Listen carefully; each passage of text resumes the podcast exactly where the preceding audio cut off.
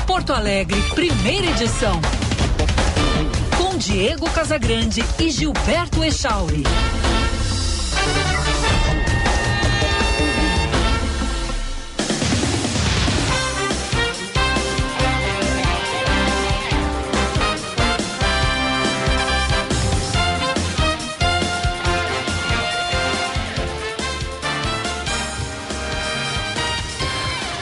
9 horas 34 minutos, bom dia! Está no ar o Band News Porto Alegre, primeira edição. Eu sou o Diego Casagrande e, junto com Gilberto Echauri, vou com você pela próxima uma hora.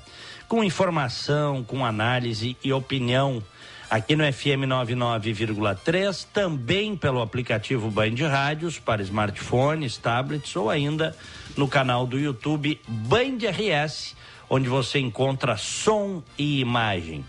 Ponta a ponta, Brasil Estados Unidos. Este é o único programa de rádio do Rio Grande do Sul que tem âncora aqui na terra do Tio Sam. E nesse ponta a ponta, eu trago a temperatura nesse momento aqui de Orlando. Um dia bonito de sol, 19 graus, máxima chegará a 29. Bom dia, Charles. Bom dia, Diegão. Bom dia para os nossos ouvintes. Em Porto Alegre, 27 graus e hoje vai a 32 nesse feriado de navegantes. Abrimos o programa com as manchetes. Diversas homenagens e a tradicional procissão marcam o feriado de Nossa Senhora dos Navegantes nesta quinta-feira em Porto Alegre. Também é feriado em outros municípios. A imagem da Santa é conduzida da Igreja do Rosário, na área central, para o Santuário de Navegantes, na Zona Norte. A programação começou às 7 horas e segue até às 5 da tarde, com várias alterações no trânsito. O feriado também é de passe livre nos ônibus da capital gaúcha. O ex-deputado Daniel Silveira, do PTB do Rio de Janeiro, foi preso hoje em Petrópolis por descumprimento de medida cautelar, segundo a Polícia Federal. Entretanto, a defesa do ex-parlamentar nega que ele tenha sido preso. Silveira se candidatou ao Senado no ano passado, mas não conseguiu se eleger, apesar de ter recebido mais de um milhão e meio de votos. Como ontem foi o início da nova legislatura, ele perdeu o foro privilegiado. A, justi a juíza espanhola Ana Marim, responsável por avaliar a acusação de que o jogador brasileiro Daniel Alves estuprou uma jovem de 23 anos em Barcelona, vê indícios mais que suficientes de que o crime foi cometido, segundo o auto da investigação ao que o jornal catalão El Periódico teve acesso. A afirmação é, por enquanto, apenas uma observação no texto de Marim, responsável apenas por avaliar se o caso deve ir a julgamento na Espanha. A Justiça também tem a competência de investigar uma denúncia antes de julgá-la. Ou seja, a avaliação da juíza ainda não produz nenhum efeito legal sobre Daniel Alves. No entanto, é com base nesse texto que Marim decidirá se o caso deve ou não ir a julgamento. Nesse caso, o brasileiro se tornaria réu. E o primeira edição desta sexta-feira, dessa quinta-feira, entra no ar para Tecno Sênior, cuidar de quem mais cuidou de você a vida toda nunca foi tão fácil e barato. Comece 2023 dando amor e segurança para quem você ama. A partir de R$ 6,50 por dia, você pode contar com a Tecno Sênior. Aproveite e acesse o Instagram, arroba e visite o site www.tecnosenior.com e saiba como funciona. Diegão, a Eduardo Oliveira está aqui no estúdio com a gente e ela tem uma informação aqui na abertura do programa. É uma informação Sim. sobre um incêndio. Isso, Duda, bom dia. Isso mesmo, Gilberto. Bom dia para ti, bom dia para Diego, os ouvintes. Um incêndio atingiu o Hospital Conceição aqui em Porto Alegre nessa manhã, mas ele já foi controlado. O que informa a assessoria de imprensa do Conceição é de que o incêndio aconteceu na área de emergência e ele já foi eva evacuado. Não tem registro de feridos e ainda não se sabe a causa. O fogo já foi controlado, então não está mais acontecendo o incêndio lá. Foi nessa manhã, ao longo da programação, claro, a gente vai trazendo mais informações, mas o importante nesse momento momento não tem feridos. A ala foi evacuada, a ala do prédio, né, da emergência onde aconteceu esse incêndio foi evacuado e as investigações vão ser feitas para saber o que causou esse incêndio lá no Hospital Conceição, que fica na zona norte aqui de Porto Alegre, Gilberto. Obrigado, Duda. Então, daqui a pouquinho mais informações. Diegão. Muito bem, são 9 horas 39 minutos. Algumas informações fortes na manhã de hoje, hein, Chauri? Muitas, né? A gente estava começando algumas no noticiário nacional, inclusive. Exatamente, começando pela pelo passamento, pelo falecimento da jornalista e apresentadora Glória Maria, aos 73 anos, uma referência do jornalismo e da televisão brasileira. É. Eu vou te falar que se teve uma repórter mulher que marcou a minha geração foi a Glória Maria. Ela era tão icônica, vamos dizer assim, que lá nos anos 90, o Caceta e Planeta, que era um programa de grande sucesso na televisão, na Globo, criou a personagem Chicória Maria, Chauri. Eu lembro. Você lembra disso? Eu lembro disso. É. é eu peguei é. O, o, finalzinho do Cacete e Planeta ali, eu lembro. Exatamente. E ela não era, a gente que é do meio jornalístico, a gente sabe que ela era uma pessoa é, bastante contundente internamente nas suas opiniões, não era propriamente, uh, inclusive dito por, por colegas dela, uh, bom, enfim, talento, acho que de uma, uma das repórteres, uma das jornalistas mais talentosas da história, viu, Echauri? Uhum. Isso aí tu não, não tem as dúvidas. Mas ela não era uma pessoa das mais fáceis de se trabalhar. O que muitas vezes não é uma crítica, é até uma virtude, viu? Porque se tu tem gente medíocre por perto, às vezes é difícil. A pessoa que é muito inteligente, ela, não, ela não aguenta muito, sabe, Charles? Uhum, uhum.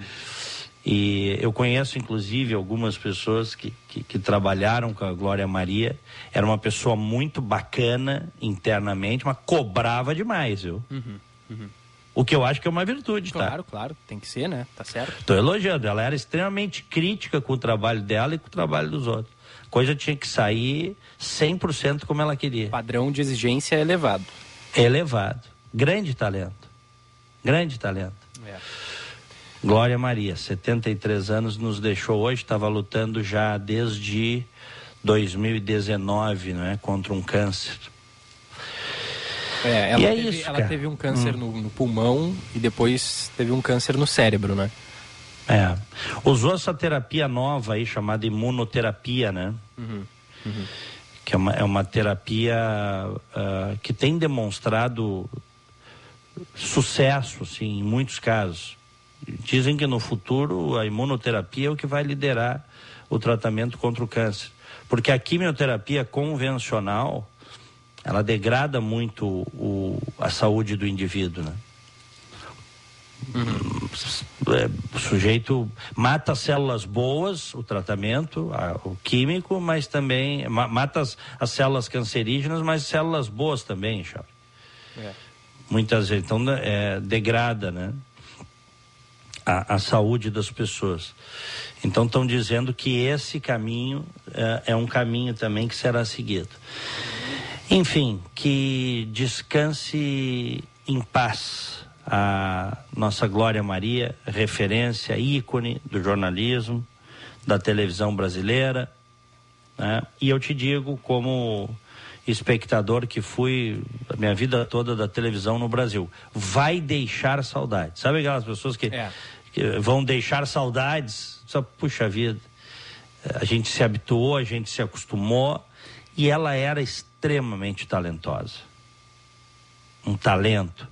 E aí, reforçado por isso que eu disse, esse perfil da autocobrança e da cobrança das equipes, de ser uma pessoa uh, muito exigente em relação a, ao trabalho, sai um, sai, um, sai um negócio quase no nível da, da perfeição. Né? Uhum, exatamente. Exatamente. É, é. é, uma grande jornalista, uma grande perda, nossa solidariedade aos familiares.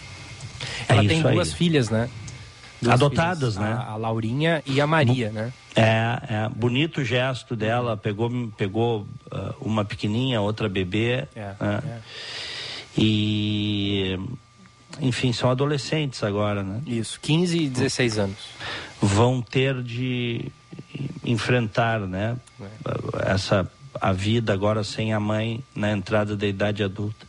São as provações que são colocadas na vida das pessoas, né? Uhum. Se ao mesmo tempo elas tiveram a, a gigantesca sorte, a, a benevolência dela que pegou essas duas meninas de famílias muito pobres na Bahia. Essas meninas agora tiveram uma família, tiveram estudos, estão tendo oportunidades, elas agora vão ter de enfrentar a entrada na idade adulta sem a mãe por perto. Provações que muitos passam por essa vida, Charlie. É. é o que eu digo: viver não é fácil. Viver é maravilhoso, mas não é fácil. É, é uma maratona. É preciso fôlego fôlego para chegar até o fim porque a, a caminhada, a corrida, o trote, não importa como você vá, você precisa cumprir os, os 42 uh, eh, quilômetros da maratona. Isso uhum. é a uhum. vida. Né? Bom, hoje é feriado, feriado eh, Nossa Senhora dos Navegantes.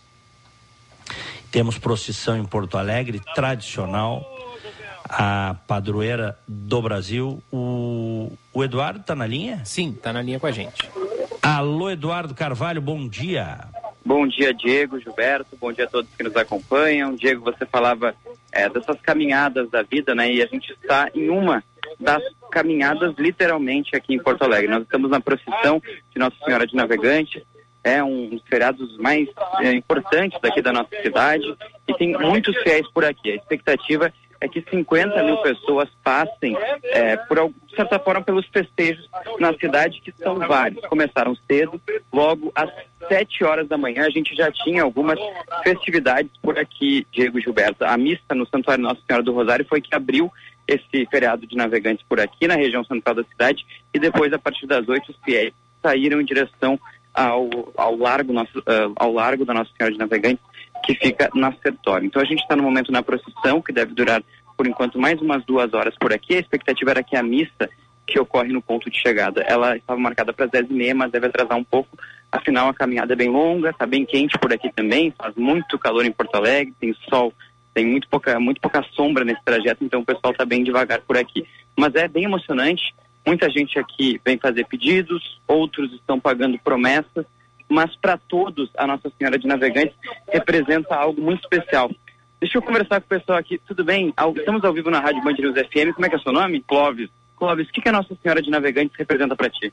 Bom, ela representa a fé, em primeiro lugar, mas mais do que a fé também, o que a gente tem que ter esperança no futuro, a clareza. E eu, quando vim morar em Porto Alegre, eu sou lá da fronteira de livramento, né? Virei devoto, acompanhando hoje o prefeito Sebastião Melo e a sua esposa, então é uma coisa que a gente não abre mão de buscar santa na igreja, na romaria, trazer ela até o centro e depois devolvê-la ao lugar. E, e, não é apenas o dia 2 de fevereiro, mas todos os dias, dia de fé, nós podemos levar também na barqueada, que começou ano passado e se manteve esse ano também, essa tradição. O, a grande representação, vou dizer, o grande momento da cidade, da nossa Porto Alegre, é estar nessa romaria, né? Compartilhando, encontrando pessoas, renovando a fé por um mundo melhor. Obrigado, Clóvis. Bom, realmente, Diego Gilberto, para cada um tem um significado especial. Deixa eu conversar com a senhora, ela que está aqui com um guarda-sol, né? A gente está ao vivo na Band News FM. Podemos continuar caminhando, eu vou com vocês. Como é que é seu nome? Marlene. Marlene, o que, que a Nossa Senhora de Navegantes representa para a senhora? Olha, para mim tudo. Tudo que tu possa imaginar, saúde, trabalho, tudo que tu possa imaginar de bom. Quando tu pede, ela atende, né? Com certeza. Nossa, minha mãe. Como é que é o nome da senhora? Maria Santa Senhor do Ar. E, a, e aí, ma, a dona Maria Santa que estava conversando com a gente, Diego Gilberto, a senhora vem há quantos anos aqui na produção? Todos os anos, todos os anos. Só quando teve a pandemia que a gente não veio. E é importante estar aqui, né? E muito importante. Ela é, é tudo para a gente, tá? A dona Maria Santa, que está com uma rosa branca e uma rosa azul, vai entregar para Nossa Senhora, né? Eu imagino. Muita gente aqui carrega é, imagens da Santa, camisetas, as flores também. Tem muita gente aqui que caminha descalço, pagando alguma promessa, enfim, algum tipo de graça também para Nossa Senhora de Navegantes. Lembrando que as homenagens, as cerimônias, elas vão até o final da tarde de hoje, tem várias missas marcadas, mas o ponto alto das celebrações é justamente essa, essa caminhada por aqui, essa procissão que segue em direção à Avenida Sertório e deve durar mais ou menos mais uma hora e meia, duas horas por aqui. Diego, Gilberto. Obrigado, Eduardo Carvalho. Linha aberta para você acompanhando essa movimentação em Porto Alegre, que é tradicional. Nossa Senhora dos Navegantes. Sabe que o meu pai, Echauri, o, o, o, meu pai, tá me ouvindo aí, Echauri? Tô, tô te ouvindo, Diegão. O meu pai tem uma história interessante. Numa das, ele era adolescente, tinha quebrado o pescoço. Eu já contei essa história aqui. E ele estava de muletas, encostado na frente de casa, não conseguia caminhar, sempre com alguém segurando ele, de um lado, do outro. E veio a procissão, essa procissão aí de Nossa Senhora e ele começou a orar tal e ele nunca meu pai nunca foi um, um sujeito religioso no sentido clássico da palavra tá uhum. de ir à missa todo domingo não isso não mas ele tinha a fé dele né? e ele começou a orar tal e e, e daqui a pouco quando ele viu ele tinha andado quadras e quadras de muleta sozinho na procissão uhum. na procissão é ele morava na zona, na, ali na, naquela região ali do quarto distrito, ali perto. Então, meu velho, a fé move montanhas. Isso aí é, é tá, isso é bíblico e verdadeiro, viu, Ixó? É, é muito bonito, né? A, é muito a, bonito. A, a superação, né, da, das pessoas é, movidas pela fé, né, é muito importante. Muito importante. E, e, e, e é, e é muito, muito importante que as pessoas, as pessoas não precisam ir à igreja ou a qualquer igreja ah, para professar a sua fé, para ter a sua crença, para estabelecer essa conexão com o divino, com o superior. É. Se for, se sentir bem, melhor. Mas não há uma obrigatoriedade para isso. É. Mas é, eu, eu, eu, eu acho que é, é algo que óbvio, respeitando as opiniões em contrário, é algo que preenche, viu, Echauri? Uhum. É, não, eu acho também. também. É, algo que preenche. Eu falei que a Nossa Senhora dos Navegantes era padroeira. Não, padroeira é Aparecida, né? Isso, padroeira do Brasil. Mas, mas é, são, são, são as mães de Cristo, né? Uhum. É, é. é, é isso. Até o nosso, análise é isso. nosso ouvinte Beto manda aqui pra hum. gente que Nossa Senhora dos Navegantes é a padroeira afetiva de Porto Alegre, né? É. É, uhum. é isso. Boa. Tradição de, de exaltação e de procissão que começou há muitos séculos uhum. atrás. Quando das navegações, né? foi, foi, veio, veio com as navegações portuguesas, espanholas. Eram países muito católicos e, e, e ela era a, a, vamos dizer, a protetora dos navegadores. Uhum, uhum. Né? É isso. Muito bem, são 9 horas e 51 minutos. Nós vamos fazer uma rodada em Brasília, porque tivemos decisões importantes ontem no âmbito federal. Antes, essa informação aqui caiu como uma bomba. Outra bomba agora de manhã. Senador Marcos Duval diz que vai renunciar ao mandato de senador no meio do mandato. Ele é do Espírito Santo. Fez uma live e diz que o ex-presidente Jair Bolsonaro fez pressão por um golpe de Estado, hein, Jorge? É. E que ele denunciou isso, né? É. O Marcos Duval, do Podemos do Espírito Santo, é, que diz que negou essa proposta, denunciou o caso e diz que está renunciando. Eu não sei, eu só acredito vendo mesmo. Uhum. Que, porque essa esses privilégios, toda essa teta aí é raro o cara largar, viu, Jorge? É, né? É, é. Hum, Sabe-se lá como é que o homem acordou, como é que estava o humor dele. Às vezes o cara fala, depois se arrepende.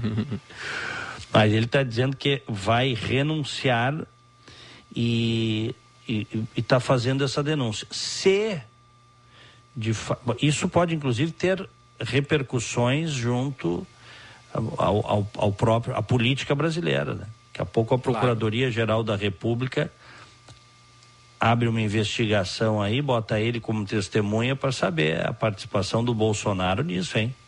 É. Nisso que ele está denunciando. É, é, é, é, algo concreto que aparece, mas assim, intenções golpistas, todo mundo sabe que o Bolsonaro já teve, né? Todo mundo sabe. Só analisar não as declarações. É, não é ele não é propriamente um, um modelo de, de, de crença no, no, no, regime democrático, né? É, exato. É. é. só, é só prestar atenção nas declarações que ele deu, especialmente é, no final do seu mandato, né? É. Uhum. É verdade.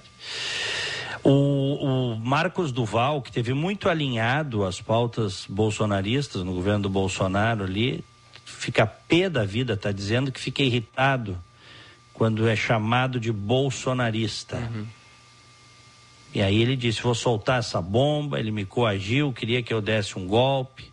Vai sair na veja, disse ele. Ele está um pouco parado no tempo, né? Porque o, esse senador aí, porque a, a repercussão que dá sair na veja hoje é menor do que sair em qualquer rede social, né? Exatamente. É? É. Foi-se o tempo em que sair na Veja era um troço bombástico, né? Foi-se o tempo. Ele é um cara das antigas. Né? Exatamente. E aí ele diz aqui, ó. Após quatro anos de dedicação exclusiva como senador pelo Espírito Santo, chegando a sofrer um princípio de infarto, venho através desta comunicar a todos os capixabas a minha saída definitivamente da política. Ah. E esse Marcos Doval é aquele que que recebeu 50 milhões de reais do orçamento secreto para votar no Rodrigo Pacheco. Uhum. Tá bom para ti? Isso na outra eleição, tá? Sim, sim. Na... É. Hein? É um festival que os caras fazem com o nosso dinheiro, né? E não surpreende mais, né? Porque. Não. Esse tipo claro está cada vez mais comum, né?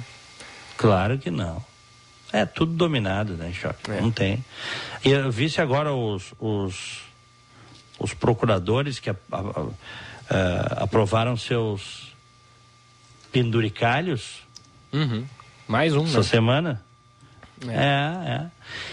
Novo, novo, pro, ah, vendo aqui, ó, novo penduricalho de procuradores foi aprovado em 1 minuto e 17 segundos. Saiba como votaram os membros do Conselho Nacional do Ministério Público, diz o Estadão aqui, numa matéria de ontem. Mas o que, que importa? Essas pessoas, por acaso, são eleitas? O que, que importa saber? É sério, os caras fazem o que querem, chá. É. Criado sob alegação de excesso de trabalho, benefício pode render até 11 mil reais por mês a membros do Ministério Público Federal. Um dia Proposta... de descanso para cada três de trabalho, né? Isso, que eles podem vender, Eles né? podem vender, é, no caso. É, é. Excesso de trabalho. Esses caras não devem saber o que é a vida real, né? De é. 99% dos trabalhadores brasileiros, incluindo nós, jornalistas, né? Os caras que têm gente... 60 dias de férias, Diegão. 60 é, dias de férias. Que a gente, a gente inclusive, a gente os jornalistas, as pessoas não têm noção, muita gente não tem noção. Não só o jornalista, outras atividades também. A gente trabalha tanto, tanto, tanto além para cumprir com as tarefas que às vezes a gente que paga para a empresa para trabalhar. É. é ou não é? Esses caras, eles, eles, é impressionante, né? eles têm outro, vivem outra realidade. Não, é, e excesso e... de trabalho como se assim, é, é, é, é, um deboche com quem de fato tem excesso de trabalho, né? Tipo, um médico, por exemplo, que passa dois dias e meio direto dentro de um hospital, naqueles regimes de plantão absurdos, ou sei lá, um, um cara que está na obra e que está ficando com um problema de saúde, mas precisa ficar trabalhando. Isso é excesso de trabalho, né? É, é, é para isso seria até assim é, é, compreensível um benefício como esse, ou semelhante a esse, né? Tipo, um dia de descanso para cada três, quatro de trabalho intenso, né? É, ou até poder vender isso, seria interessante para essas pessoas. Mas ninguém Mas, tem isso, por que, é. que eles têm que ter isso, Aí que tá, né? Aí que tá. E eles mesmos aprovam, então é, é, é bem, é bem revoltante, né, Diego. É muito revoltante, cara. É muito revoltante. Mas não acontece nada, né?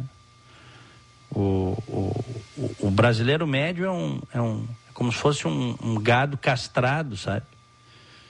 Não, não, não, reage, não acontece nada. Não. Uhum. Entendeu? Criaram esse Conselho Nacional do Ministério Público aí, o presidente, inclusive, quem preside é o Augusto Aras. tá? É, com o objetivo de fiscalizar a atividade do Ministério Público, assim como tem o Conselho Nacional, o CNJ, né, que é o de Justiça. Acabou virando um órgão é, é, um órgão uh, corporativo, Echauri. E só corporativo. E eles vêm com essa conversa, ah, o interesse da sociedade, essa conversa fiada, defender os interesses da sociedade. Que interesse da sociedade? Pergunta para a sociedade se a sociedade quer pagar, vão ganhar extras aí, os que acumularem funções até 11 mil reais por mês. Fora todos os outros benefícios que já tem. É. Então é isso, é o que eu digo. Aqueles que estão embaixo do guarda-chuva estatal, que é uma parcela é, menor da sociedade, não está nem aí para quem paga a conta. Né? O Ministério Público agora aí do Rio Grande do Sul não lançou uma nota criticando o, o documentário o, da Kiss. O do, isso. Não, no documentário isso. não, a série. A é, série. Que não é, é mas é, é uma série documental, né? É, é, mas, mas ela, assim, é, documentário mesmo é aquela da que saiu na, na Globoplay, né? Aquilo lá é, é mais um estilo de documentário. A série é, é da, da, da Netflix ela não, não, não, se encaixa bem nos moldes assim de um documentário. Mas sim, houve essa nota é, criticando porque porque Mas a, a série mostra, né, as falhas hum. da, da, de, de, autoridades, inclusive do Ministério Público, enfim, como de é, fato. Chegaram a né? processar, e Chauri, teve promotor aí, o Ministério Público processou os pais das vítimas por declarações tal, não conseguindo entender o, o, momento que aquelas pessoas estão vivendo, a falta de justiça, que não houve, dez anos depois não houve. Todo mundo ganhou seu salário religiosamente, tirou férias, foi para Punta Cana, muitos. é, e a coisa não anda. Ah, eu sei, ah, é o sistema, ah, é o Código de Processo Penal, ah, é isso, é aquilo. É uma vergonha, rapaz. Isso é uma coisa triste, isso é uma é, estão criticando duramente, o Ministério Público do Rio Grande do Sul criticando duramente o, o documentário. Eu não vi o documentário e já gostei do documentário. a gente falou sobre isso ontem, Diego, eu e a Duda aqui. Hum. Tu não tava? E aí é, eu, eu, a gente falou sobre isso e, e, eu, eu disse, eu, são cinco episódios, eu vi só dois e eu larguei. Não, não vou mais assistir o resto. Muito pesado, é né? Muito pesado, Diego. Ah. É e a gente já sabe o que acontece, né? Então, tipo assim.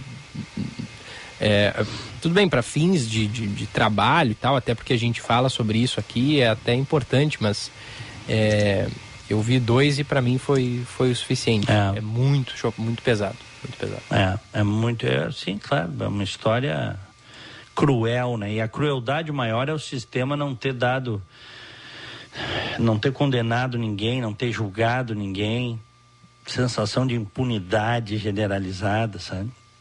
É. Sensação. Bom, para mim, o, o, retrato desse negócio aí, para mim, é que quando terminou o julgamento, o magistrado ele declara as penas, o advogado tira do bolso um papel, estava dobrado, com habeas corpus dos clientes. Uhum. Ninguém sabia. Eu não sei se o Tribunal de Justiça avisou o, magistrado que estava é, é, presidindo os trabalhos ali. Foi todo mundo surpreendido por um habeas corpus dado pelo Tribunal de Justiça, que ninguém sabia, só quem sabia era o advogado. Uhum. Os caras saíram caminhando pela porta das frentes, com os, porta das, pela porta da, da frente com os familiares das vítimas. Ah, justiça. A justiça criminal, essa não existe, cara. Não, desculpa. Eu, dez anos se passaram, não tem justificativo. Bom, são 10 horas 3 minutos aqui em Orlando, 20 graus. Em Porto Alegre, 28. O nosso WhatsApp? 51998730993. Mandem mensagens, daqui a pouco a gente faz uma rodada com os ouvintes. Pode participar e também acompanhar o programa em imagens pela nossa live no YouTube, canal Band RS. Aproveita e deixa um likezinho ali, é importante. É, e se inscreve no canal, ativa o sininho, porque é, é, compartilha também com as pessoas, gosta de assistir a gente. E aí, é, manda ali no, no, Pega o link, manda no grupo do WhatsApp da família, hein, Diegão? Aí já avisa o pessoal, já, já chama para ouvir o, o primeira edição, que é, que é bem importante. Maravilha. Vamos à capital federal? Vamos nessa. Brasília, com ampla maioria de votos, Arthur Lira é reeleito presidente da Câmara dos Deputados. João Pedro Melo. Depois de muitas conversas e negociações, o deputado Arthur Lira foi reeleito presidente da Câmara dos Deputados para o biênio 2023-2024. Lira teve o apoio de 20 das legendas do Congresso Nacional exatamente por isso superou com facilidade os outros quatro candidatos ao cargo. As mesas serão responsáveis pela coordenação dos trabalhos das duas casas do Legislativo, além de fazer a gestão interna de Câmara e Senado, controle do aparato de segurança e representação estrangeira do Poder Legislativo. O presidente reeleito da Câmara dos Deputados, Arthur Lira, destacou as matérias que foram aprovadas ao longo dos últimos dois anos, apontando que as principais foram as pautas das mulheres, o piso da enfermagem e os programas sociais. Especialmente aos que estão se despedindo hoje desta casa. Todos aqui fizeram e fazem parte da história. Asseguramos uma cesta de benefícios sociais e, ao mesmo tempo, oferecemos à economia mecanismos de sustentação e de reação que foram fundamentais para a recuperação econômica do país. Numa breve retrospectiva, ampliamos os recursos sociais, o fato é que foram feitas muitas negociações para acomodar reivindicações. A principal promessa de Lira é de que a Comissão de Constituição e Justiça, a mais importante da Câmara, seja revezada entre os quatro maiores partidos: o PL, o PT, o Progressistas e o União Brasil. Outro ponto é que, com a posse, a Câmara dos Deputados passa a trabalhar com uma série de novas prioridades das bancadas do governo federal e também da oposição para esse ano. Inclusive, 27 medidas provisórias editadas em 2023 já estão na pauta de votações.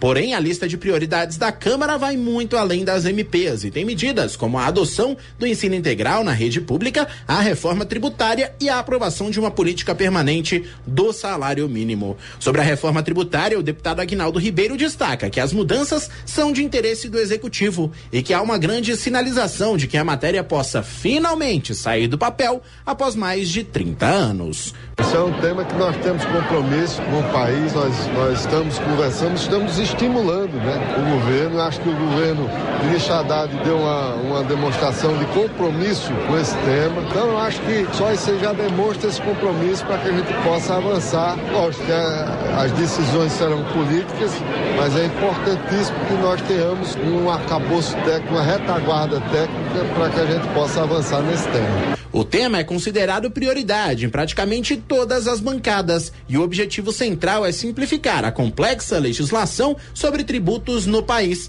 e, ao mesmo tempo, manter a arrecadação do governo federal, dos estados e também dos municípios.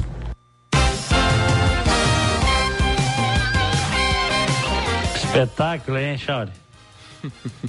Nunca antes na história deste país, como alguém já disse, um presidente da Câmara fez tantos votos. 464 de 513 votos. Impressionante. Arthur Lira. Impressionante. Abraçado por petistas, bolsonaristas e todo o resto.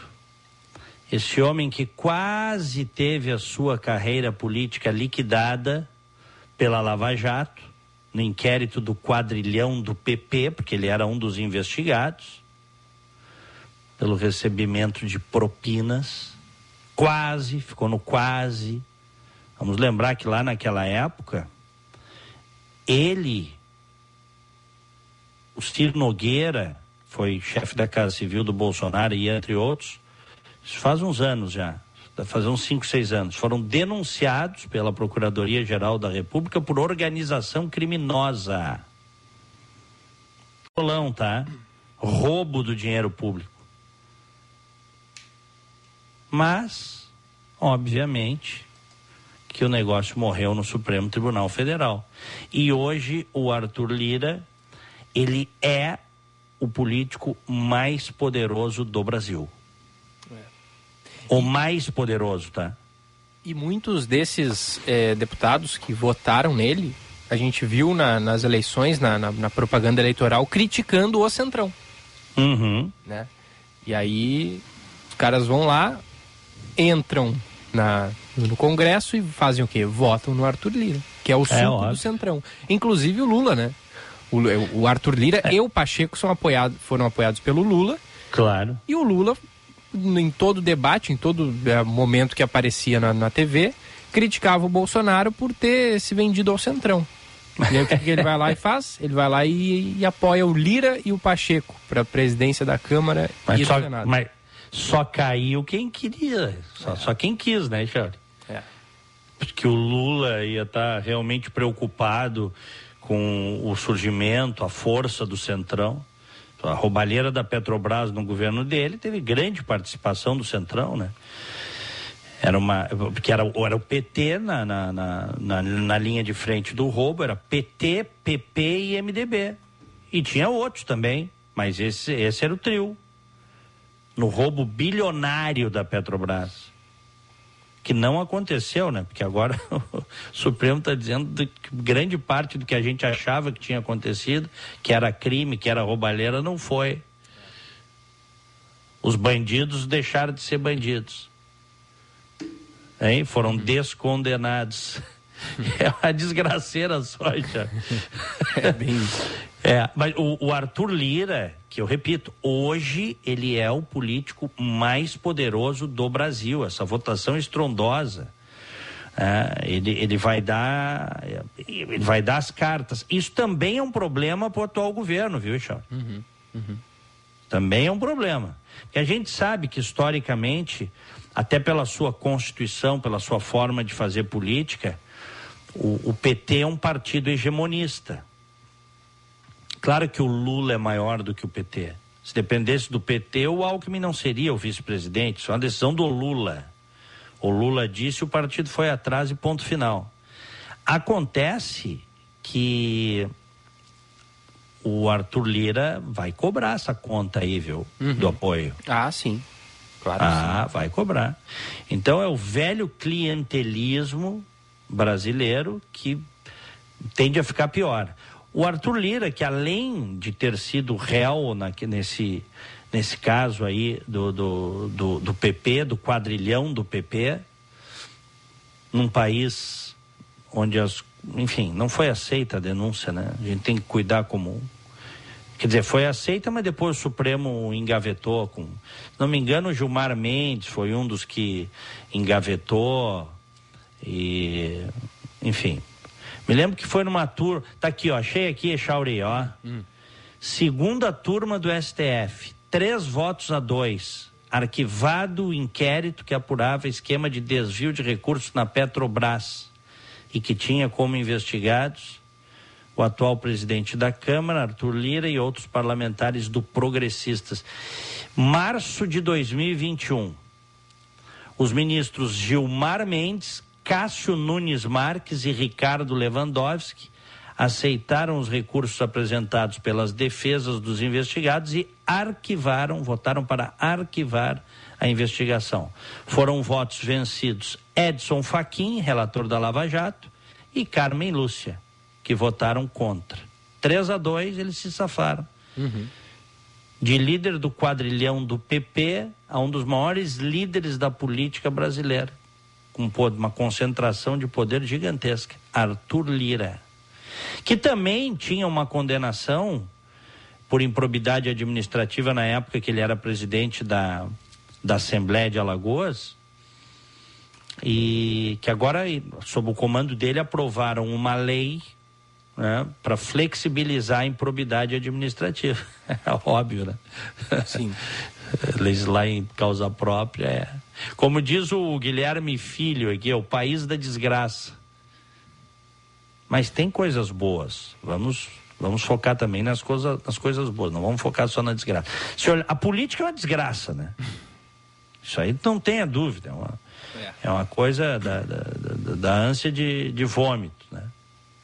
Bom, mas vamos continuar em Brasília, porque o Arthur Lira foi reeleito e o Rodrigo Pacheco foi reeleito. Eu até disse para um amigo meu que estava muito esperançoso que a oposição ganhasse.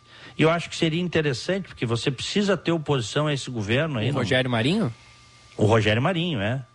Ele estava torcendo e disse: Ó, oh, tá fazendo a onda, vai acontecer. Eu disse: vai acontecer nada. Tanto que não aconteceu. Acho que o sistema vai entregar, o sistema que está todo ele agora re, redondinho, aí, encaixando as pedrinhas, vai entregar para um, um, um, o Rogério Marinho, que, que vai fazer oposição e vai mexer nas pedras do tabuleiro? É claro que não. Claro que isso não vai acontecer. E dito e feito, não é. aconteceu. 49, Aliás, o... 49 votos a 32, né? Até que fez muito é, voto. É, né? é verdade, eu também achei. É. Só que 48, Echauri, é, matou, né? É, é isso aí. É, é uma baita diferença. O, o, o desafiante fez, o Rogério Marinho fez muito voto, mas longe da, do, do, dos votos do Rodrigo Pacheco. É. é. Então, não, não adianta ter ilusão. Eu me lembro quando a gente. Eu vibrei na época, quando ah, precisava tirar o Renan Calheiros. É Alcolumbre, Alcolumbre, todo mundo, Alcolumbre. É o cara para tirar o, o, o, Renan Calheiros tal. Foi tão ruim quanto o Renan Calheiros. Uhum. Era da turma do Renan Calheiros. É tudo a mesma coisa. Pode ter uma ou outra diferença aí, mas. Bom, o Márcio Rocha traz os detalhes da eleição para a presidência do Senado. O atual presidente do Senado, Rodrigo Pacheco, vai comandar a casa por mais dois anos depois de ter conquistado a maioria dos votos na disputa pelo cargo. Ele venceu Rogério Marinho, senador eleito pelo Rio Grande do Norte e ex-ministro do governo de Jair Bolsonaro, por 49 a 32 e foi reconduzido ao posto. Além de Marinho, ele superou inclusive parte do próprio partido, o PSD, que teve dissidência e chegou a entregar votos para o adversário. Oficialmente, Pacheco reuniu o apoio de senadores do PSD, MDB, PT, PSD PSD, PSB, PDT e Rede, enquanto que Rogério Marinho conquistou o apoio de PL, PP e republicanos, além dos senadores considerados independentes. Depois de eleito, Pacheco defendeu que a democracia está de pé, que vai trabalhar para pautas como a reforma tributária, que a chamada polarização tóxica deve ser erradicada e que agora o compromisso de pacificação do país foi redobrado. O nosso compromisso é redobrado de buscar a pacificação, de buscar a estabilidade, mas sem esquecer um só minuto daquilo que aconteceu de ofensa essa democracia brasileira. Nós tivemos presente nesse Senado Federal pessoas que depois estavam vinculadas a atos terroristas de bomba em caminhão que participaram de audiências públicas no Senado Federal. Quero afirmar aos senhores que nós nunca mais permitiremos acontecimentos desse tipo. Após a votação, Rogério Marinho afirmou que agora o papel da oposição é defender o legado dos últimos governos. No mais, nos mantemos vigilantes em relação às ações de governo. À medida que o governo for funcionando, o nosso papel é fiscalizá-lo, né? é fazer o contraponto, é estabelecer o debate. Isso é uma dinâmica do próprio, do próprio parlamento, né? em função das ações que o governo deverá empreender, para evitar que haja, eu diria, uma, uma precarização do que foi conquistado ao longo dos últimos seis anos. Né? Isso, para nós, é essencial. No meio da sessão, o senador veneziano Vital do Rego, que presidiu a votação, negou o pedido de alguns colegas que queriam revelar o voto, que é feito em cédulas de papel, alegando que isso, alegando que isso iria contra o regimento interno do Senado que determina o voto secreto. Além de Pacheco e Marinho, o senador Eduardo Girão também tinha se candidatado, mas se retirou da disputa para apoiar o ex-ministro do governo de Jair Bolsonaro.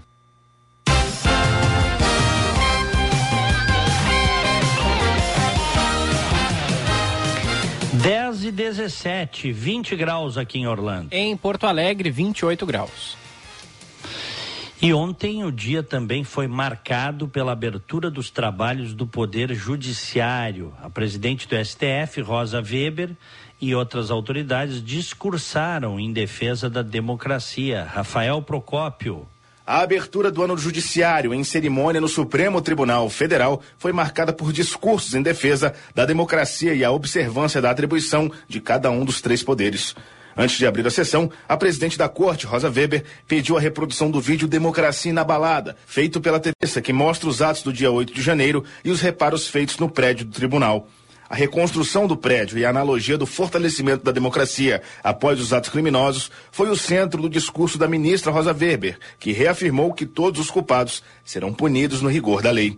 Uma vez erguida da justiça a clava forte sobre a violência cometida em 8 de janeiro, os que a conceberam, os que a praticaram, os que a insuflaram e os que as financiaram serão responsabilizados com o rigor da lei. Só assim se estará a reafirmar a ordem constitucional. Ao final do discurso, Weber convocou a sociedade para caminhar em 2023 com o STF, que a corte sempre estará de vigília ao Estado democrático de direito e às atribuições dos três poderes. Pouco depois, o Procurador-Geral da República, Augusto Aras, também discursou. Falou de temas similares, além de quebrar o protocolo e dizer mais de uma vez que ama a democracia.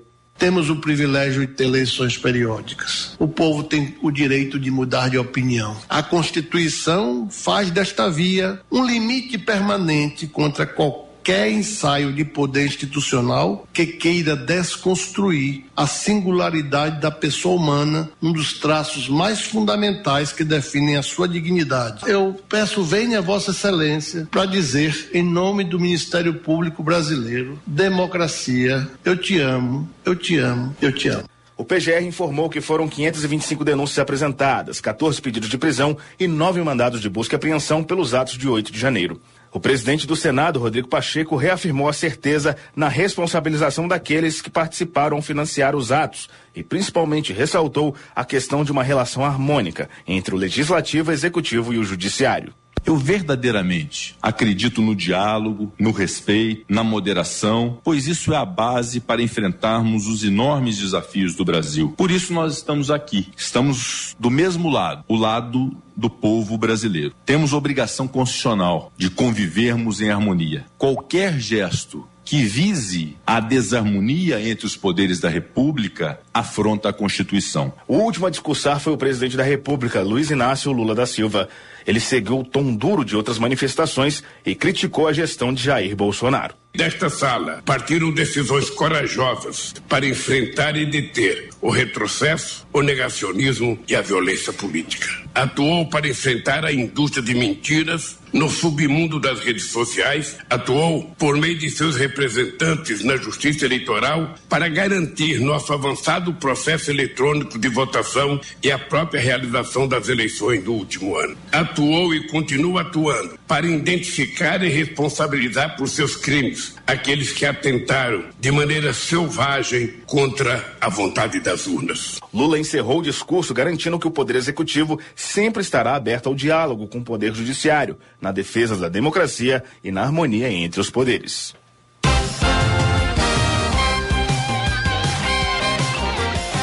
Dez e vinte e um. Vamos pro break, Chauri? Vamos nessa, Diegão.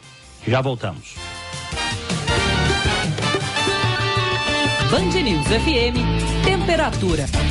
Oferecimento Cindy Lojas Porto Alegre. Inspiração para transformar o varejo. 28 graus, 7 décimos. Que tal contar com consultorias gratuitas do Cindy Lojas Porto Alegre para o teu negócio? Com foco em experiência do consumidor, marketing, fluxo de caixa e muito mais. Empresário, associe-se ao Cindy Lojas Porto Alegre e aproveite todos os benefícios. Entre em contato pelo telefone 3025 8300 ou acesse o site cindylojaspoa.com.br.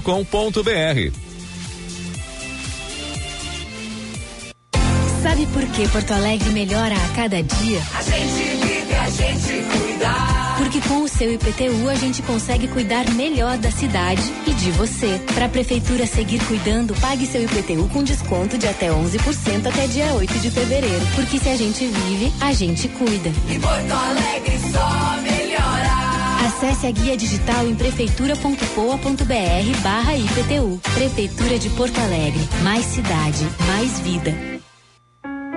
O verão é uma das estações mais esperadas do ano. Época de praia e piscina e nada cai tão bem como os espumantes, vinhos brancos e rosés, refrescantes e leves que também acompanham bem os pratos da estação, como aperitivos, saladas e frutos do mar. Aproveite o melhor da estação e refresque-se com vinhos da Sommelier Vinhos, sempre em três endereços: Bela Vista, Nilo e Menino Deus. Aberto de segunda a sábado sem fechar ao meio-dia.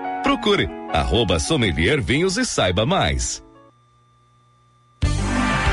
Viva bem o verão com a Unimed Porto Alegre. Aproveite para deixar você, sua família ou empresa tranquilos e protegidos. Conte com a excelência dos nossos médicos e 370 pontos de atendimento. Contrate hoje mesmo um plano de saúde a partir de 45 e 50 mensais. Para saber mais, acesse unimedpoa.com.br ou ligue 5133 165000. Aqui tem verão, aqui tem cuidado, aqui tem Unimed.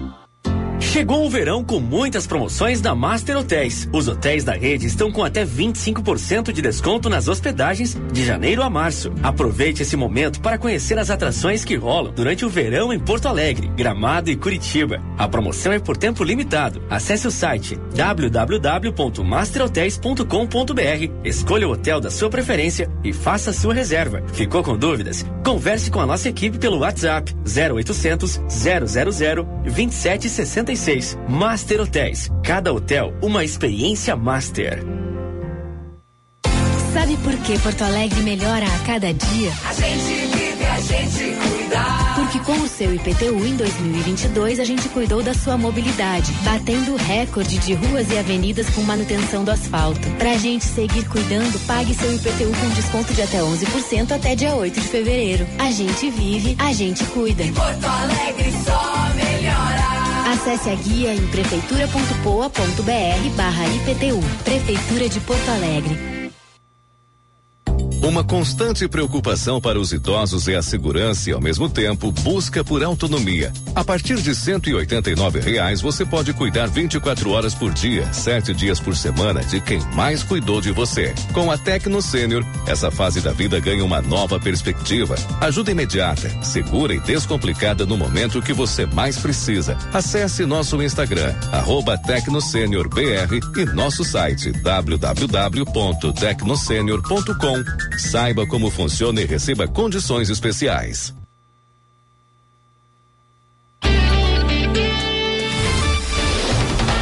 Você está ouvindo Band News Porto Alegre, primeira edição.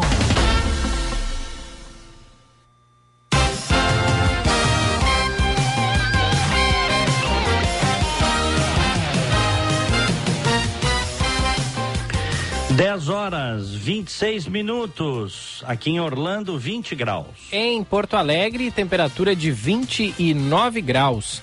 Atualização das manchetes. O Ministério Público denunciou 10 pessoas pelo assassinato a tiros do prefeito Roberto Maciel Santos, de Lajeado do Bugre, no norte do Rio Grande do Sul.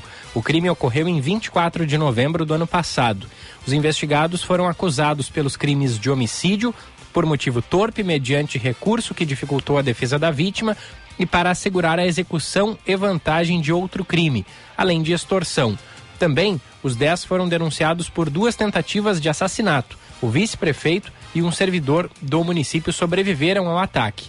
Do total de acusados, nove estão presos preventivamente. Um deles segue foragido.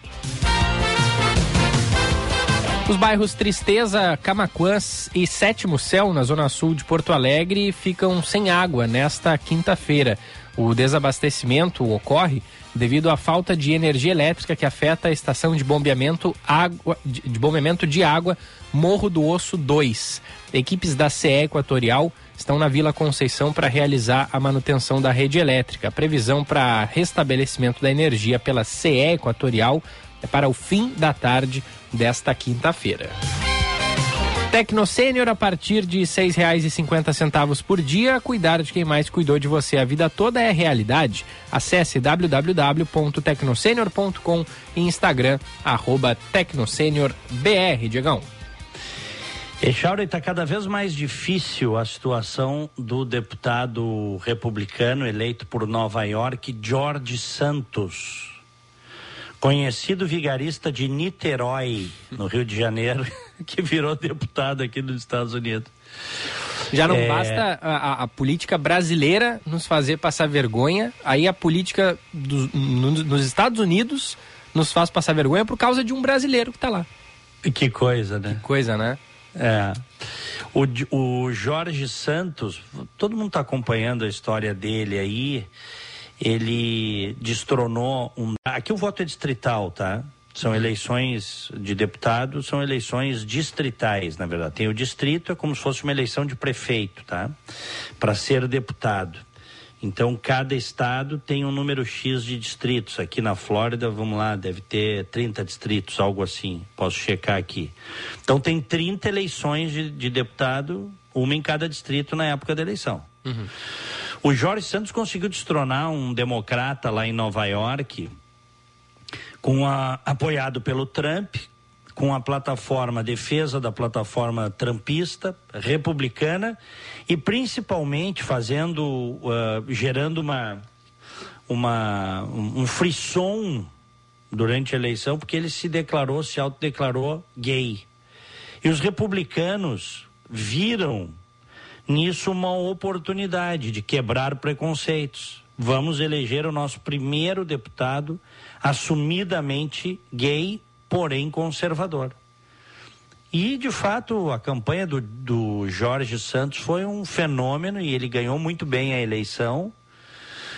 Só que o sujeito é uma fraude do início ao fim. Eu já tenho até dúvida se ele é gay. De tanta mentira, né? Talvez De tanta até a mentira. orientação sexual seja, É, exatamente. seja real. Que- Exatamente. Na verdade, ah, isso aí, para mim, como cidadão, pouco importa, acho que para as pessoas. Pra, tem gente que se preocupa ainda com isso. É. Eu acho que essa, na minha, na nossa opinião, nós já falamos isso aqui, isso é uma discussão vencida, né? Mas o fato é que, como ele mentiu em todo o currículo dele, ele falou que tinha trabalhado em grandes multinacionais, mentira. Ele falou que tinha feito faculdade numa grande universidade, mentira. Ele falou que tinha o que os avós tinham estado em campos de concentração, mentira. É, o, sujeito é uma fraude. Agora o FBI está investigando um, um, um GoFundMe, que é um é, é uma vaquinha, tá? Que é um site tem aqui o GoFundMe. É um site de vaquinha. Ele teria arrecadado 3 mil dólares para ajudar na cirurgia de um cachorro e, parece que embolsou o dinheiro, Charles. Que louco. Tá? Tava lendo na Folha de São Paulo, saiu uma reportagem ontem à noite, advogado de Jorge Santos no Brasil foi condenado por integrar grupo de extermínio. Eu vi isso. Viu essa? Eu vi isso. Vi Ah, tá isso. Tudo errado, né? Meu Deus. E ele diz que não renuncia. A- o pessoal tá é pressão, a vida do cara virou um inferno. Agora já apareceram amigos, namorados, ah, ah, imagens dele que seriam supostamente dele, né? Ele nega, mas ah, como drag queen. ah, ah, mostrando e as pessoas falando mal dele, que conviveram com ele, disseram que ele arruinou a vida delas, que é um golpista, pessoas que conviveram intimamente com ele. E o cara está dizendo que não vai renunciar. Bom, a Câmara dos Deputados já tomou uma providência, ele não vai assumir nenhuma comissão, ele não, não ele vai ficar meio que um pária lá. Eu acho muito difícil esse, esse sujeito ficar dois anos. São dois anos, tá? Um mandato de deputado aqui. Eu acho muito difícil esse cara conseguir manter o mandato. Mas ele está dizendo. Porque os próprios. Entre os republicanos há uma divisão, né? Uma parte está defendendo ele, incluindo o novo presidente da Câmara, porque é, é uma. É uma vaga, né? É um voto. E aí o cara está pensando assim, não, o mal ou bem é um voto republicano ali, num- numa polarização tão grande. Mas não está certo isso, né? Não está certo. O, cara é, o cara é um vigarista de Niterói, passou cheque sem fundo, um homem morto, todo mundo já sabe. Filho de uma brasileira que já morreu, inclusive. Disse, contou uma história que agora nem dá para comprovar que a mãe dele, uma das tantas. O cara é o Mr. Ripley, né? Uma das tantas histórias que ele contou é que a mãe dele estava no World Trade Center no 11 de setembro. É só conversa fiada. Parece alguns que eu conheço aí, viu? É um mentiroso compulsivo, né? Ele Compulsivo. Tem, ele tem que, que mentir. Que loucura. Cara, o que, se passa na, na cabeça, não tô nem falando dele especificamente, mas é que agora eu me lembrei, eu conheço um- uns também que são mentirosos compulsivos. Uhum. E tem. Que loucura, né? E tem. Tem pessoas que são. são ah, essas pessoas se dão muito bem na política. Tu já te deu conta disso, ah, Chau? sim, claro que sim, né? Claro. Mas elas não, mas elas não estão necessariamente, elas não surgem necessariamente na política.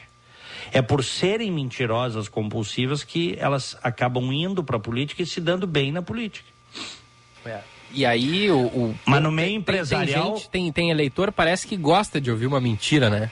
A maioria, né, E Chora? aí vai lá e porque a, a história bonita, fantasiosa, assim, que é contada, eles vão lá e caem. Parece que estão esperando só ouvir uma dessas para ir votar num cara desse. Né? É, mas a maioria dos eleitores brasileiros gosta da- do, do, do mentiroso. Isso aí é, é cultural, entendeu? Quanto melhor a mentira, mais chance o cara tem de ganhar a eleição. Uma mentira bem contada. Mas no meio empresarial também tem grandes mentirosos, em tudo que é lugar, nas artes. O cara que é muito. Você que está me ouvindo aí, tá? Que conhece alguém que é muito garganta, que conta muita história. Todo mundo conhece, né, Charles? Sim, todo mundo. Ah, porque eu fiz, aconteci, porque eu isso, aquilo, pá, ostentação. Pode ter certeza. É um Jorge Santos da vida.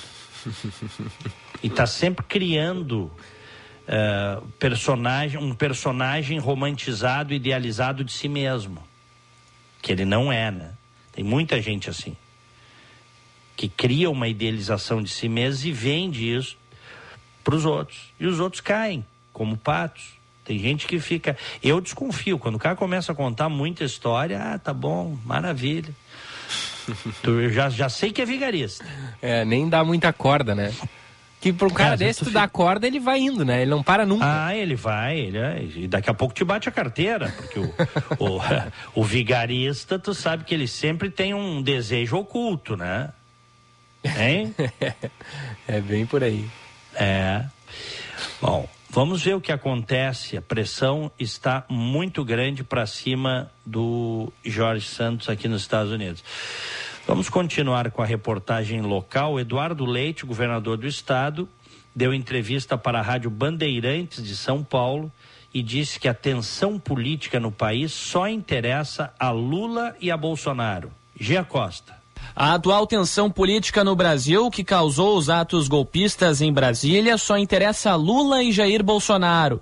Essa é a avaliação do governador do Rio Grande do Sul, Eduardo Leite, do PSDB, que chegou a ser cotado para disputar a eleição à presidência da República. Leite afirmou que há uma interdependência entre os dois políticos e isso fortalece a polarização. Não interessa ao Brasil, seguramente, não interessa aos brasileiros, mas para eles interessa. É interessante ao bolsonarismo que o Lula tenha sido solto e tenha se tornado elegível, porque a eleição, os votos do Bolsonaro foram muito fortalecidos por conta de o outro candidato ser o Lula, que tinha sido preso, que tinha sido condenado e tudo mais.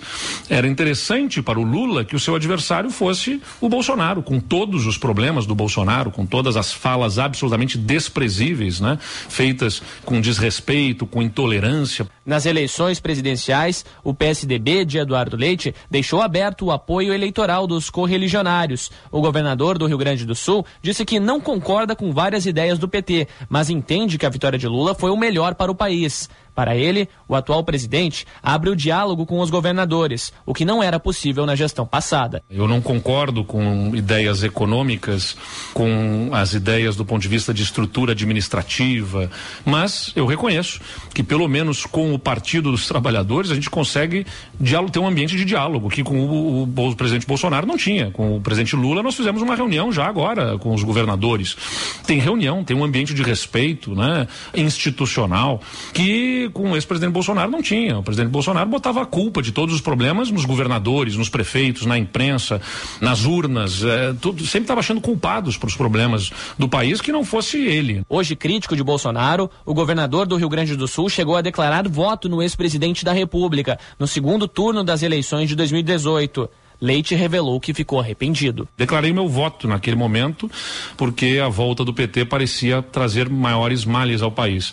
Talvez eu tenha menosprezado, e me arrependo disso, o mal que o Bolsonaro poderia fazer institucionalmente ao país. Eu entendia que as nossas instituições estavam sólidas o suficiente para resistir a qualquer arroubo antidemocrático que pudesse dali emergir. E no final das contas a gente viu que o, o mal que poderia ser feito do ponto de vista institucional e civilizatório eh, foram muito ruins, muito graves. Além de governador do Rio Grande do Sul, Eduardo Leite assumiu na última semana a presidência nacional do PSDB, comandada por Bruno Araújo.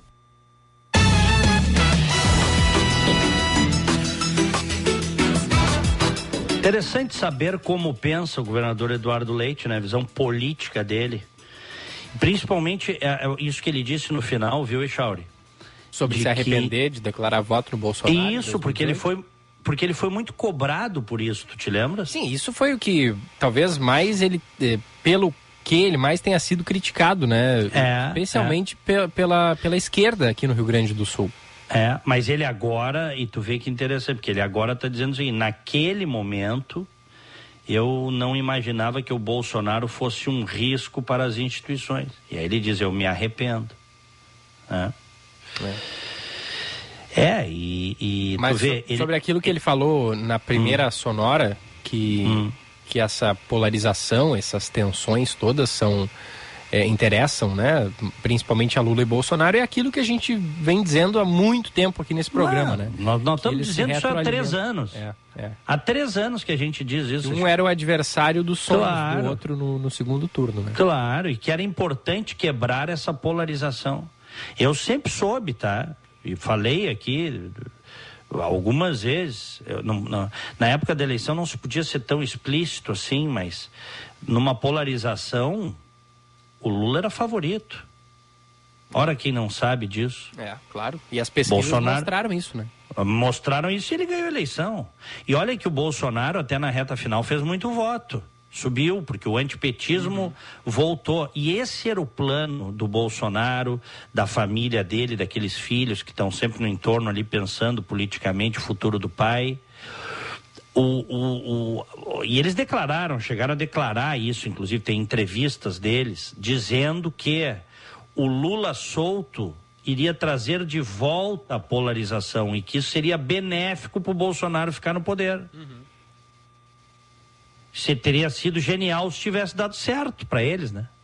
É. Mas não deu certo, né, Charles? Uhum. É? É o plano genial, só que não deu certo.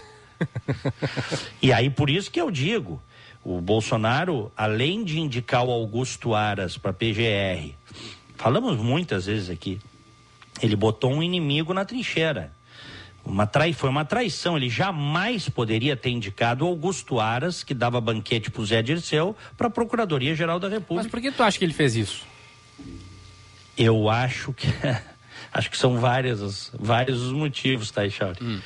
Um dos motivos é o rabo preso, né? Da família, dos filhos, o, acordar com o centrão para acabar com as investigações, tipo assim, a Lava Jato termina, Procuradoria-Geral da República não, entre aspas, persegue ninguém e vocês não me perseguem também. Uhum. Que tinha muitos esqueletos no armário, né? Nós vimos aí. Se a coisa fosse séria, o filho dele tinha sido caçado, Flávio Bolsonaro. Certo? É. Os caras descobriram lavagem de dinheiro em loja de chocolate. Ah, claro. Sem contar bolso... a rachadinha, né? Claro, mas a partir da rachadinha, sim, né? Sim. É. Mas é, é, que aí, se o fanático entrar nessa discussão, o fanático bolsonarista, ele vai dizer assim, Charles, ah, mas todo mundo faz. Bom, mas por essa lógica, então, não fala que tu quer melhorar o país, né? Que tu quer construir um país melhor. Porque essa não pode ser a lógica. Para você melhorar o país, você tem que ser intransigente com a sacanagem, venha de onde vier. E é essa maturidade que o brasileiro mostrou em tempos recentes que não tem. Não tem. A prova está o próprio Lula eleito. Quer dizer, depois de tudo que aconteceu, mesmo ele tendo sido absolvido, descondenado pelo Supremo Tribunal Federal, houve um dano político gigantesco, não houve? Sim. Então havia o filtro do eleitor. O eleitor poderia ter feito esse filtro. Ah, tá bom. O Supremo liberou o Lula, mas nós vamos fazer o filtro. Esse cara aí não dá para votar porque, pô, olha o que, que aconteceu com o Petrolão, né? Nós não sonhamos isso, né? É. Nós não sonhamos com a, com a, a delação premiada do Palocci, malas de dinheiro tal, que depois foi tudo para lata do lixo. Nós não sonhamos. Então o eleitor poderia ter dado uma resposta política, não deu. O que só comprova que o eleitor médio, tá? Para um lado ou para outro, não estou falando de esquerda e direita, já.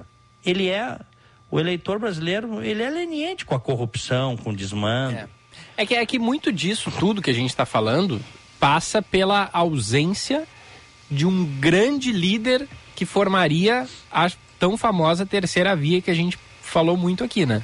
Não Claro. surgiu. As pessoas que surgiram, elas, elas acabaram perdendo força no meio do caminho. Foi Mas assim com todo um mundo- momento com o Dória, depois com o próprio Leite, com o Moro, é, com, com outros que apareceram por aí. E o Leite, nessa entrevista, eu ouvi é, outros trechos, é, é, ele se coloca.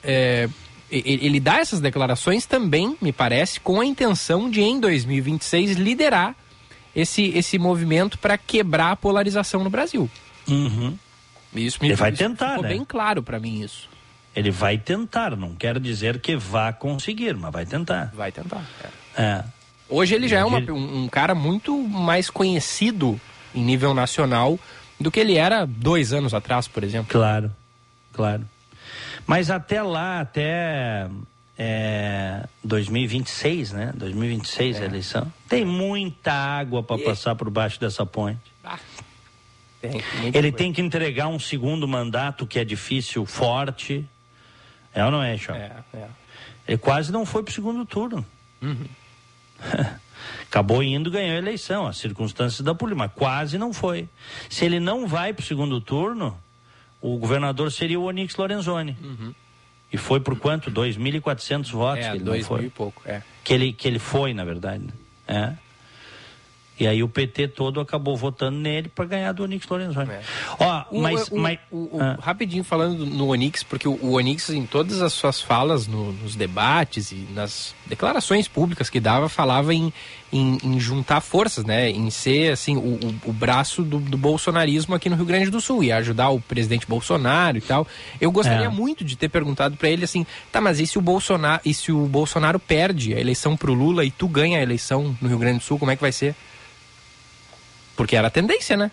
O Lula Claro. sempre esteve na frente do Bolsonaro nas pesquisas. Claro. Uhum. Mas enfim, só, só um, um parênteses, porque. É.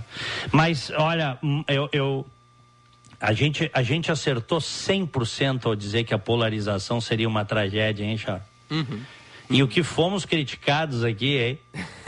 a gente dizia, olha aqui, porrada, ó. né? Pô, mas faz parte, né? Claro. Que é dar opinião, é isso aí. Olha aqui, ó. Essa polarização, ela é catastrófica para o Brasil. Vai ser horrível para o Brasil esse negócio.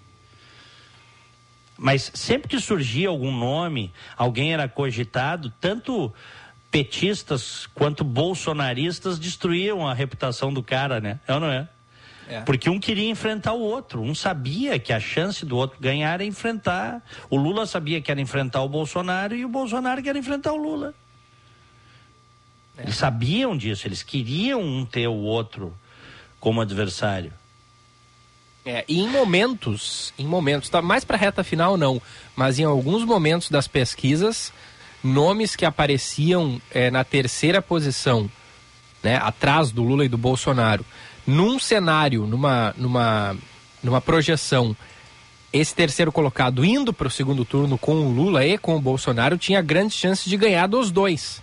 Isso chegou a acontecer um determinado momento. Se eu não me engano, o, o Ciro Gomes, em determinado momento da pesquisa, eh, na projeção, se ele indo para o segundo turno com o Bolsonaro, ele ganhava, indo para o segundo turno contra o Lula, ele ganhava também.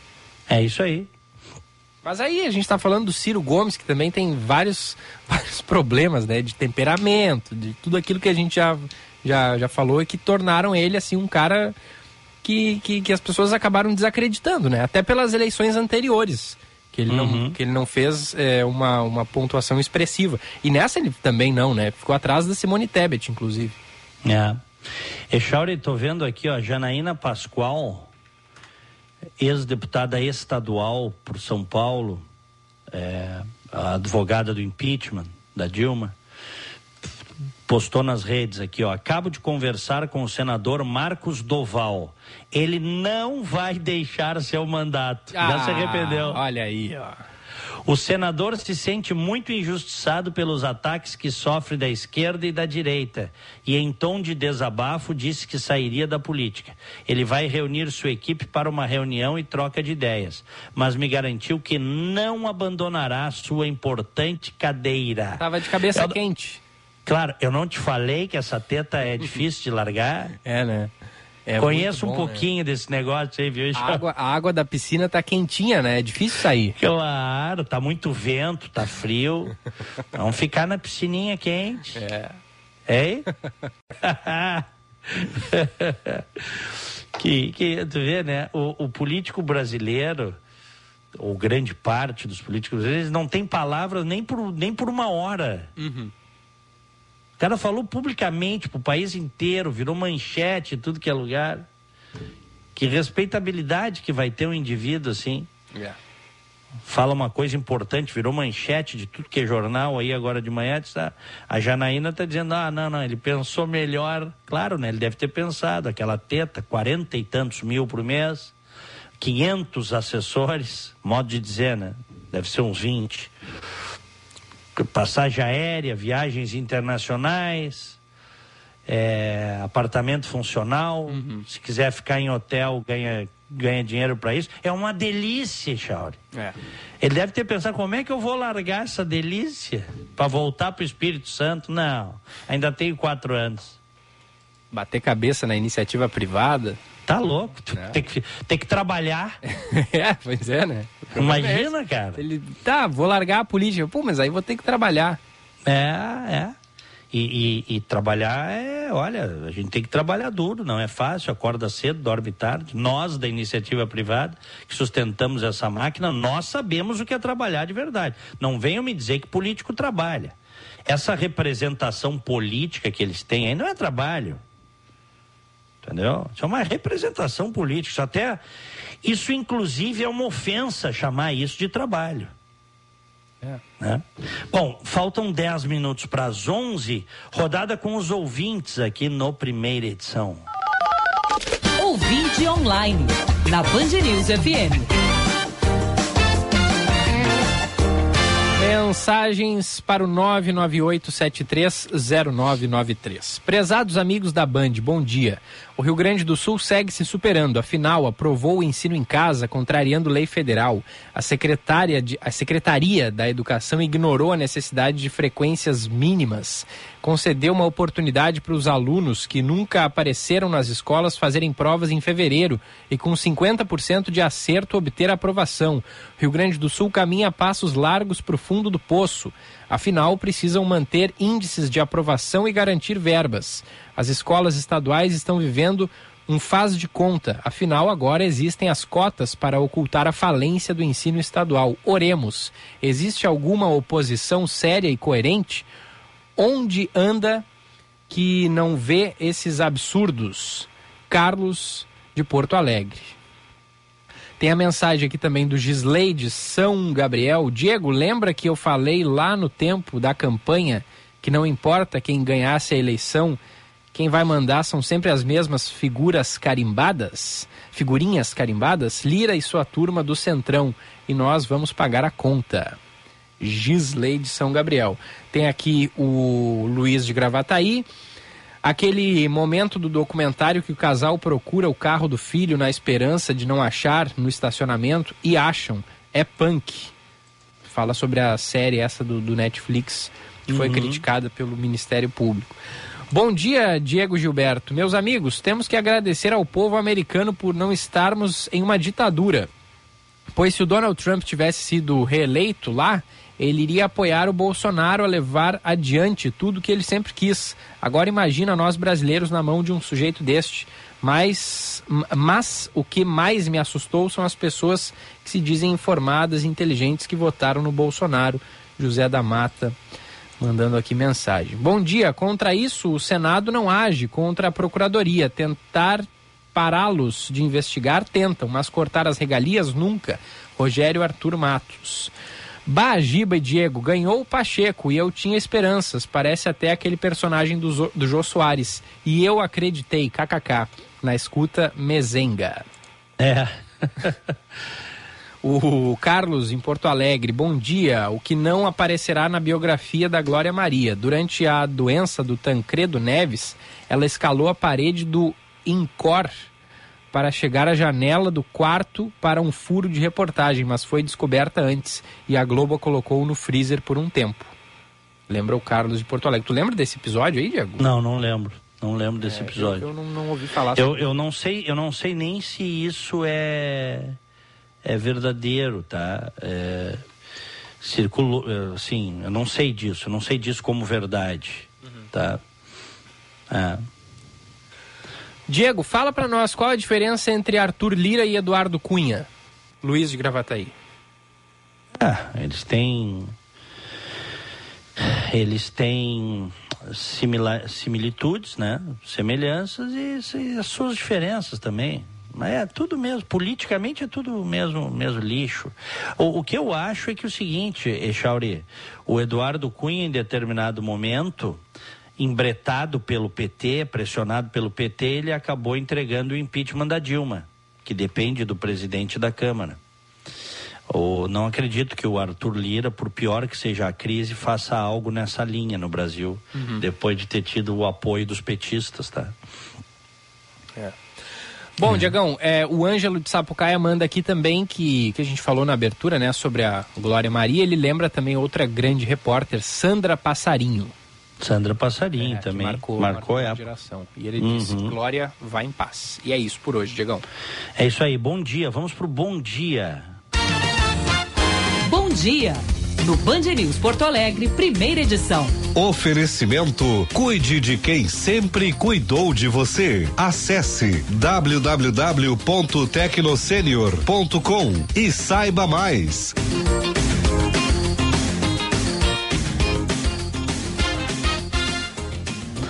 Aniversariantes de hoje, um beijo pra minha amada Luciane Potter. Olha aí. Está de aniversário. Coisa boa, hein, E Diegão? um beijo para minha amada Luciane. O Rodrigo Lacroix, de aniversário também. Querida amiga Rita Liege, minha vizinha aqui, a Rita Liege, aqui em Orlando. Gente finíssima. Um abraço para ela, parabéns para o Leandro também, o esposo. O nosso colega, o Felipe Peixoto, de aniversário. Felipe Luiz Daiello. Jorge Freitas. Ontem eu não estava no microfone, então aproveito e mando um abraço para o Ronaldo Lucena, para o Tarciso Lima, para Paola Coimbra, a querida Marley Santos, também de aniversário ontem. Um abraço. Me associo. Parabéns aí, reforçando para o nosso colega, o Felipe Peixoto, e para Priscila Lima. Felicidades. É isso, meu querido Gilberto da Silva Echauri. Abraço, Diegão. Tamo junto. Até amanhã. Até amanhã. Grande abraço a todos. Aproveitem o dia. Fiquem com Deus. Tchau. Sabe por que Porto Alegre melhora a cada dia? A gente vive, a gente cuida. Porque com o seu IPTU em 2022 a gente cuidou da sua saúde, com novos postos de saúde, reforma dos postos existentes e muitos deles funcionando até às 22 horas. Pra gente seguir cuidando, pague seu IPTU com desconto de até 11% até dia 8 de fevereiro. E Porto Alegre só melhora. Acesse a guia em prefeitura.poa.br barra IPTU. Prefeitura de Porto Alegre. Viva bem o verão com a Unimed Porto Alegre. Aproveite para deixar você, sua família ou empresa tranquilos e protegidos. Conte com a excelência dos nossos médicos e 370 pontos de atendimento. Contrate hoje mesmo um plano de saúde a partir de 45 e 50 mensais. Para saber mais, acesse unimedpoa.com.br ou ligue 5133 165000. Aqui tem verão, aqui tem cuidado, aqui tem Unimed. Você conhece a Corium? Estamos com você em todos os lugares. Desenvolvemos e distribuímos matéria-prima para tudo que você usa, toca, vê e sente. Corium, soluções para mais de 19 segmentos na indústria química, como tintas, alimentos, gráficas, adesivos e soluções para a indústria de domes sanitários. Acesse corium.com.br e conheça nossas soluções químicas. Corium, soluções para mais de 19 segmentos na indústria química. Cinema combina com pipoca, pipoca quentinha e um filme bom. Filme tem que ser no cinema, um cinema que combine com você. Você com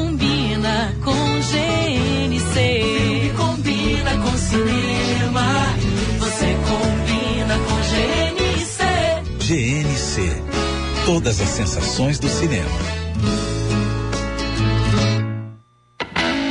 Venha ter um verão inesquecível na Serra Gaúcha. A cidade de Nova Petrópolis está promovendo o Verão no Jardim, com uma extensa programação até o dia 26 de março. Shows musicais, esportes, caminhadas e muitas outras atrações esperam por você e sua família. Não perca a oportunidade de curtir as férias com muita diversão e com o clima ameno da Serra. Acompanhe a programação em arroba Verão Petrópolis nas redes sociais e venha participar. Realização Prefeitura de Nova Petrópolis e Associação Chondi. Você está ouvindo Band News Porto Alegre, primeira edição. A boa notícia do dia. Oferecimento Unimed Porto Alegre. Cuidar de você. Esse é o plano. Descobrir o Alzheimer com três anos e meio de antecedência por um simples teste de sangue para prevenir a doença. É o que pretendem cientistas para tratar a doença antes mesmo do, do diagnóstico clínico, aquele que é feito pelo médico. Isso será inovador. Pesquisa está sendo desenvolvida pelo Instituto de Psiquiatria e Psicologia e Neurociência do King's College London, do Reino Unido. Estudo publicado na revista científica Brain baseia-se na proposta de que os componentes do sangue humano podem modular, modular, a formação de novas células cerebrais, um processo denominado neurogênese, que ocorre em uma parte importante do cérebro chamada hipocampo, que envolve o aprendizado e a memória. Essa é a boa notícia do dia, vai vai ter mais informações sobre isso ao longo da programação da Band News. Primeira edição fica por aqui, vem aí o Felipe Vieira com o Band News Porto Alegre, segunda edição. Você ouviu Band News Porto Alegre, primeira edição.